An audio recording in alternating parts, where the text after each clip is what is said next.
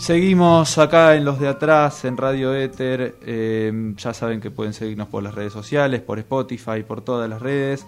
Estuvimos hablando en el primer bloque acerca de la campaña y como les dije que ahora íbamos a estar hablando con Julián Guarino, acá está colgado para hablar con nosotros. Hola Julián, ¿todo bien? Manuel te habla. Hola Manuel, ¿cómo estás? Un gusto saludarte. Bueno, muy bien, ¿eh? muchas gracias por el contacto. No, por favor, muchas gracias a vos. Bueno, quería preguntarte cómo ves vos, Julián, el nivel de discusión eh, y de debate en esta campaña electoral eh, por parte de, ambos lados, ¿no? Del oficialismo y desde la oposición. Eh, bueno, creo creo que la pregunta refiere a, lo que es uno, de los todavía uno de los grandes déficits, ¿no? Que tiene la política este año para para para todos nosotros, ¿no? Este, yo habitualmente eh, por lo menos en las últimas semanas, eh, a medida que se va acercando la, primaria abierta simultánea obligatoria, la verdad es que estoy haciendo foco un poco en eso, entendiendo que, mm, este, que la, situación en la que estamos los argentinos, la situación que enfrenta nuestro país, eh, los, últimos años, ¿no? sobre todo en materia socioeconómica, bueno, este, nos, nos obligan a, proponer un debate, que en la medida en que los espacios políticos son un emergente, son una forma de, llegar justamente a, la posibilidad de, aplicar políticas para, digo, para, las cuestiones obvias, ¿no? Para ganar derechos, para, para tener eh, un mayor desarrollo de carácter social y económico. Bueno, digamos, si, si no hay discusión, uno entiende que, quizás más adelante tampoco haya decisiones este, que tomar. Entonces, me parece que desde ese lugar eh, la, la oposición política tiene un juego que si querés eh, lo, profundizamos en la próxima pregunta, eh, pero realmente llama, llama muchísimo la atención, entiendo que es una estrategia, claramente, pero bueno, este, uno mira al oficialismo porque eh, creo yo que, es un espacio político muy rico, que es un espacio político que es una coalición y por ende uno, uno puede tener debate hacia adentro en ese mismo espacio y que eso de alguna manera empieza a contemplar cuáles son las necesidades que tenemos todos eh, y que a veces pasa y, no viene pasando, creo, en, las últimas semanas, y bueno, eso es un poquito preocupante, ¿no? Y el otro día yo escuchaba una columna que hiciste en Recalculando, si no me equivoco. Sí. Que, bueno, te voy a preguntar eh, la misma pregunta que utilizaste vos como disparador. Eh, ¿Desde qué perspectiva crees que trabaja la oposición en la construcción de, este tipo de, propuestas? ¿no? ¿En qué, en qué, ¿Desde qué perspectiva trabajan para la construcción de, propuestas en torno a la campaña electoral actual? Bueno, eh, es una pregunta que, en rigor yo, yo la vengo haciendo este, para, para poder trabajar, ¿no? no porque sea original ni mucho menos, pero digo, cuando uno se propone pensar algo, este, uno lo hace desde el lenguaje, el lenguaje viene al auxilio, ¿no? Para, para pensar, bueno, desde qué lugar. Y la verdad es que paradójicamente creo que el lenguaje no solamente nos ayuda a pensar, sino que además hoy es parte de una respuesta es decir, estudiando un poco este, cuáles son las palabras, cuáles son los, los términos que están en disputa, las palabras que están en disputa, eh, qué significa libertad para unos y para otros, qué significa democracia, eh, cómo se puede bastardear esa misma palabra en términos generales, ¿no? cómo se la puede ensuciar, qué significa república. Bueno, eh, en, en, ese contexto me parece que la oposición política está pensando su, propuesta, está pensando su campaña de un lugar que no existe, ¿no? Desde, me gustaría decir desde una utopía, pero creo yo que por la forma y, este, y por el tono que ha dado toda la campaña, eh, lo de ellos es más la distopía, ¿no? Eh, ese, es ese lugar que, que no existe, pero que de alguna manera las noticias que nos llegan es de un lugar peor, de un lugar donde hay menos derechos, de un lugar donde un poco la propuesta es, bueno, no pensamos en que hay millones de argentinos en, la pobreza y en la indigencia. Entonces, digo, eh, ¿desde qué lugar se propone alguna idea? No lo sé, creo que de un lugar que no existe, eh, y, un poco eso es lo que a mí me deja intranquilo, ¿no? Por eso, eso yo preguntaba, eh, usaba un texto, este, que, seguramente lo, has leído, una novela de Aldous Huxley que se llama Un Mundo Feliz, va, la traducción acá en español es Un Mundo Feliz, que es un mundo ilusorio, ¿no? que es un mundo del futuro, que él imagina en el año 32, eh, donde un poco lo que, lo, que, lo que le llega a él es, bueno, va a ser un mundo eh, tecnificado, va a ser un mundo donde va a haber manipulación genética, pero va a ser un mundo para pocos. Y, creo que más allá de, la cuestión de la manipulación genética, que me parece que la pegó perfecto, me parece que sobre todo es un mundo para pocos, por lo menos hay, hay un sector de la, de la política argentina que está haciendo las pocas este, propuestas que hace, las hace desde una idea que es, va a haber un mundo este, apto para unos 20 millones de argentinos y va a haber otro mundo este, que, que, creo que profundiza la pobreza, la indigencia, la desigualdad, y donde están los otros 20 millones. Y la verdad es que, digo, en ese punto es que a mí me parece importantísimo que pensemos y que además pensemos las palabras con las que estamos pensando todo. Julián, ¿cómo estás? Brian te saluda. Hola Brian, ¿qué tal? Un gusto.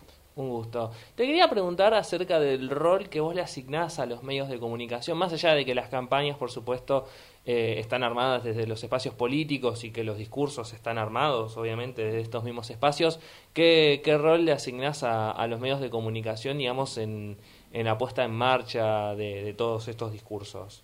Yo la verdad que les asigno un rol importantísimo. Eh, un rol importantísimo, no tanto por... Eh, a ver, este, porque desde los medios se defina eh, el futuro de la política, pero sí porque desde los medios se decodifica esto, ¿no? ¿Cuáles son las propuestas? En todo caso, hacia dónde se orienta el debate. Eh, me parece que no solamente en la Argentina, esto es un fenómeno totalmente global, es un fenómeno donde los medios son parte eh, de, estructuras corporativas que tienen intereses en otros sectores de la economía, que tienen otros objetivos, entonces donde, donde no solamente el medio, vamos a suponer, vamos a, dar el beneficio de la duda, eh, no solo el medio busca que sus periodistas vayan tras la verdad, ¿no? Y para contársela a la gente, sino más bien este, esos medios también van articulando en función de sus propios intereses. Y acá la verdad que no hay diferencia. Todos los medios, eh, hoy, me parece los más importantes a nivel global, tienen sus propias agendas, tienen sus propios intereses cruzados, eh, coaccionan en términos de lo que están buscando y tienen una cierta afiliación ideológica, es decir, este, es raro hoy un medio eh, que, al que uno no pueda asociar con una determinada línea ideológica, puede ser de, izquierda, de centro izquierda, de derecha, de centro derecha, digo, me parece que, que eso está. Eh, ¿Cuál es el rol que yo les veo hoy puntualmente? Bueno, son grandes traductores, ¿no? o traidores en todo caso, hay que ver porque este, un poco tratando de, descifrar, ¿no? ¿Qué, es lo que pasa? Creo yo que en gran medida, por ejemplo, en la Argentina eh, hay, un, hay una cantidad de medios de comunicación que prácticamente dirigen las campañas políticas, que prácticamente son los que los que proporcionan los ejes de debate. Este, lo hemos visto, yo creo, en los últimos meses, periodistas, eh, este, directamente medios de comunicación que prácticamente retaban al aire este, a determinados este, referentes de espacios políticos, como diciendo, señores, ustedes no están haciendo una buena campaña, la hacemos nosotros, ¿no? Este, un poco lo que uno podría ver es, eh, la, la campaña la hace el periodista y ya no la hace muchas veces el referente del espacio político. Entonces uno se pregunta, bueno, ¿hasta qué punto, ¿no? Este, en esta democracia, como decía la CLO, una democracia que uno tiene que radicalizar. ¿Y cómo se radicaliza la democracia? Para que, para que nos sirva todo. Bueno, obviamente tiene que haber un debate, tiene que haber, creo, una grieta. Es decir, la grieta es propia de la democracia, no es, no es una excepcionalidad. Me parece que es la regla que tiene que tener toda democracia. Si tiene que haber una grieta, y ahí discutimos. Y un poco lo que zanjamos es en función de esa discusión. Bueno, hoy, eh, a priori, yo no veo que haya una discusión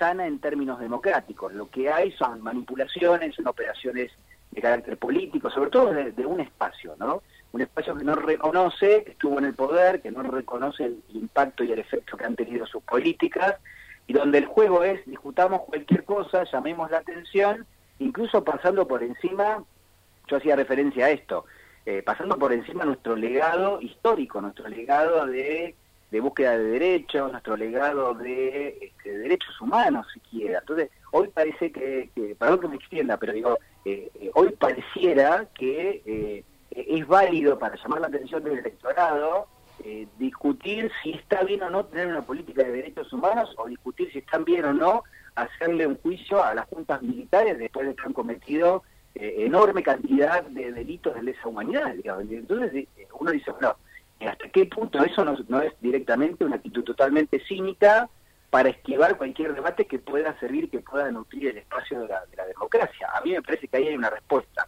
Es decir, lo que se cultiva es la antipolítica en todo caso. ¿Y cómo se hace antipolítica? Porque si te descuidas, casi que estás haciendo política. Si vos propones algo para discutir, casi que estás alimentando la democracia. Bueno, justamente de esta manera, ¿no? Trayendo este, determinado tipo de, de, giros, trayendo directamente determinado tipo de, acciones de carácter este, público que van a contramano siquiera del legado histórico que tienen los países, en este caso nuestro país.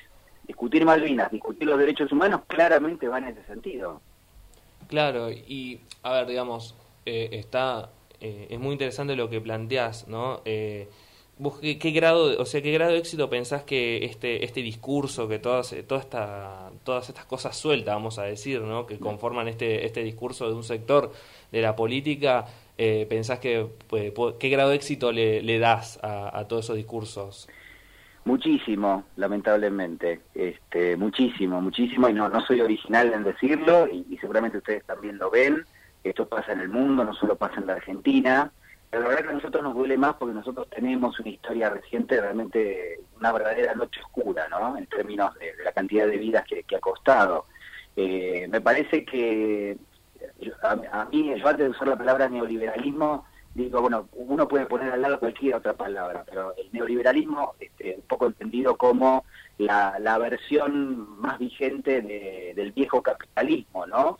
Este, ha, generado que haya millones de personas en la Argentina que hoy ya no tengan un anclaje social, que hoy no tengan una referencia, que hoy no puedan leer en términos históricos lo que está pasando en nuestro país hoy. Es decir, eh, el, neoliberalismo te propone habitualmente que vos sos uno solo, eh, que te haces solo, eh, que, te, que, te, va a ir bien si en términos generales competís con el otro, si tenés una posición individualista, eh, y bueno, claramente eso va a contramano de que, bueno, de que uno sea parte de una causa, cuyo, cuyo mérito es una causa que precede, es decir, vos nacés y ya hay una causa en marcha, vamos a poner los derechos humanos, uno nace en el año, en la década del 80 y ya tenés una causa de derechos humanos a la cual abrazarte.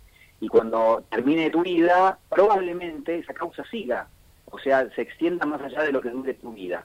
El neoliberalismo va de contramano de eso. Dice, bueno, mientras dure tu vida, vos sos tu propia causa. Cuando te moriste, listo, terminó.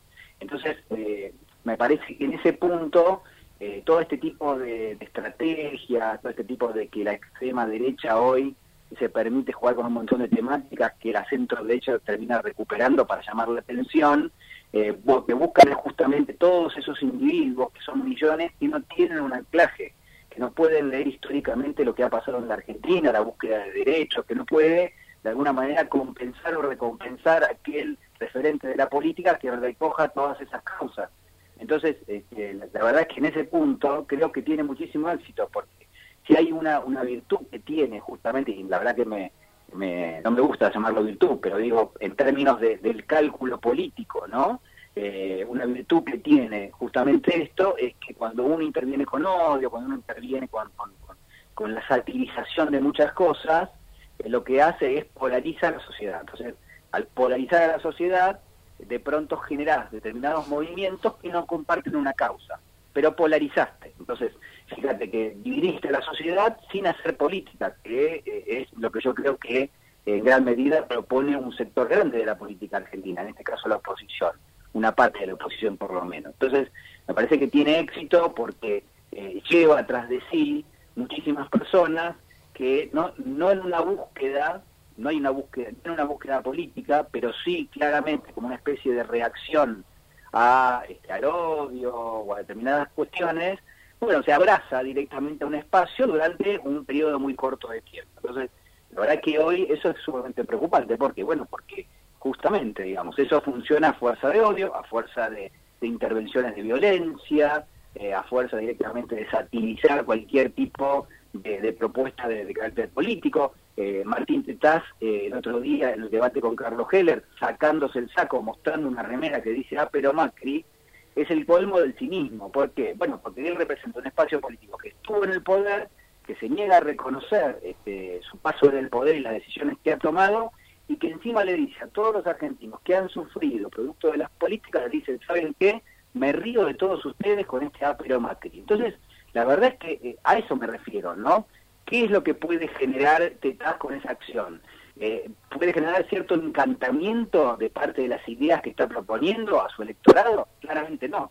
¿Qué genera? Genera que satirizando algo lleva para su lado este, algo que de todas maneras si no no podría hacerlo. Entonces, fíjense cómo eh, es permanente esto, ¿no? Por ejemplo, no sé, el referente Santilli en la provincia de Buenos Aires. Su campaña es en base, la primera, a una foto de su cabellera. Entonces vos decís, pero a ver, ¿cuál es la propuesta en esta letra? No, no hay nada.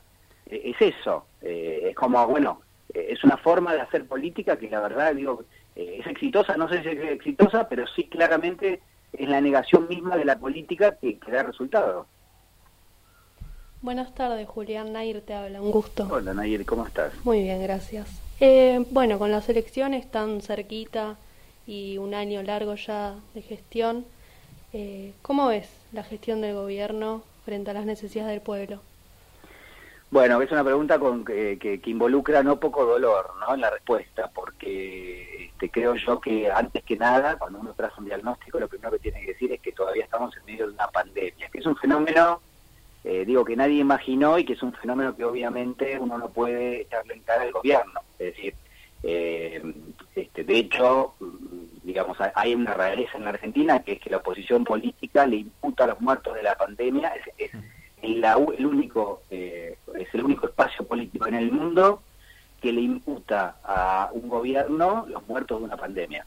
No, no hay caso en el planeta que sea similar a esto. Entonces, digamos, hay que partir de esa base, es decir, hay que decir que hay una pandemia y hay que decir que el impacto que eso tiene es de profundización de las desigualdades y que la Argentina, de, históricamente, en las últimas décadas, lamentablemente digo, ha sedimentado determinado tipo de condiciones este, generan desigualdad a pesar de las intervenciones de los gobiernos para tratar de menguar o minimizar eso.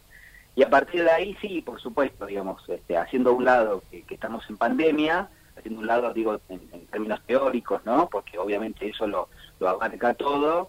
Creo que, que, el propio gobierno con pocos recursos, y esto es lo segundo que quiero marcar, es decir, no es lo mismo un gobierno con muchos recursos que con pocos, les voy a dar un ejemplo. El Fondo Monetario Internacional, ustedes saben, Argentina es parte del Fondo Monetario Internacional. Es un club de países de la, este, que, se termina de alguna manera armando en la posguerra, después de la Segunda Guerra Mundial.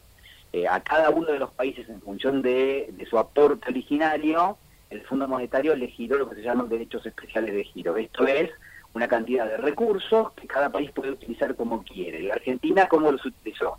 Bueno, pagando deudas al propio fondo. Es decir, la Argentina no pudo usar 4.300 millones de dólares que el fondo giró hace poquito tiempo para hacer políticas sociales, políticas activas, políticas para tratar de, este, de mitigar el impacto de la pandemia. Entonces, creo que con ese ejemplo me parece que, eso define bastante la suerte del gobierno, en términos de que, bueno, que, tuvo que hacerse cargo de una herencia de, carácter alimentario, donde había millones de personas que no podían llegar a fin de mes para comer, y por otro lado tuvo que hacerse cargo de una negociación de la deuda insólita este, en términos de cómo fue contraída, entonces y del monto no contraído. Entonces, eh, digo, este, ahora, con la pandemia, con este, la, este, lo deficitario en términos de la alimentación de la población y con la negociación de la deuda puesta a un costado, eh, una vez que uno traza todo ese diagnóstico, yo podría decir que, este, que el gobierno nacional todavía le debe este, en gran medida a la sociedad eh, decisiones, este, de, creo yo, de raíz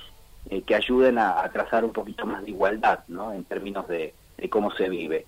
Eh, dos o tres elementos fundamentales, no me quiero extender demasiado, pero bueno, creo que, que tiene que haber un componente impositivo, así tiene que haber una reforma impositiva donde acá el que más tiene pague más impuestos y aquel que tiene menos pague menos. Esa misma reforma impositiva tiene que tener este, una, un foco puesto en qué impuestos estamos pagando, es decir, no puede ser que el, el mayor impuesto por el cual recauda el Estado sean los alimentos, sea el IVA en general, que es un impuesto al consumo, donde una persona que no tiene absolutamente nada va a comprar un sachet de leche y paga lo mismo de IVA que, por ejemplo, yo que tengo un trabajo, que tengo un salario en blanco y que este, Galperín, que es el dueño del Mercado Libre, una empresa de 90 mil millones de dólares. Digamos, todos pagamos el mismo IVA, insólito. Eh, y que eso sea la principal recaudación del Estado, insólito también. porque Bueno, porque obviamente hay otras cuestiones, ¿no? Los ingresos que tienen las empresas, las fortunas que se heredan de, generación en generación, todo eso tributa realmente muy poco, sobre todo lo que es el stock de riqueza. Eh, digamos, siempre cuando uno mira cómo, cómo se paga impuesto, uno tiene que hacer una diferenciación entre lo que es flujo de riqueza y stock de riqueza. El flujo es lo que gana todo el tiempo las personas y las empresas. Y sobre eso hay un impuesto, es el impuesto a las ganancias. Entonces, sobre eso sí se tributa, no lo tributan todos, pero bueno, una parte de la sociedad lo tributa. Ahora, el stock de riqueza, ¿no? los, los miles de millones de dólares, este, toda la riqueza en general que tienen las grandes familias en Argentina, eso casi no tributa. Eh, y entonces ahí la pregunta es, bueno, ¿eso no va a cambiar eh, durante estos años? ¿Nadie se va, se va a ocupar de eso? Eh, y así como, como no quiero no quiero extenderme, pero digo, esas son las grandes decisiones que me parece que, no se están tomando. Julián, perdón, Julián, para ir cerrando ya, que nos queda poco tiempo y si la respuesta puede ser cortita, que sí, ya no, tenemos que dejar. No, está perfecto, me encanta, me encanta que, que te extiendas, nos sirve un montón. pero ¿Cuánto crees o, qué, qué, rol le das a estas elecciones? ¿Crees que pueden modificar algo en, con respecto a la gobernabilidad y la toma de decisiones de este gobierno actual? Sí, muchísimo, muchísimo. Este, creo que sí, porque, porque la pandemia lo que hizo, me parece, fue poner en, una especie de estado de latencia determinado tipo de perspectivas que, este, uno debiera tener relativamente frescas, ¿no? Eh, la pandemia irrumpió prácticamente ni bien comenzado el gobierno de Alberto Fernández y creo que de alguna forma eh, frizó determinado tipo de eh, iniciativas que el propio gobierno tendría que retomar. Y entonces uno se pregunta, bueno, pero ¿cómo puede hacerlo? Y, por supuesto, con votos, con fuerza, con una fuerza importante en el Congreso. Y lo que estamos definiendo es precisamente eso, es decir, este, si uno tuviese que ser lo más pragmático posible, yo creo que todo voto le va a sumar al gobierno nacional para llevar al Congreso decisiones importantísimas. Menciono dos.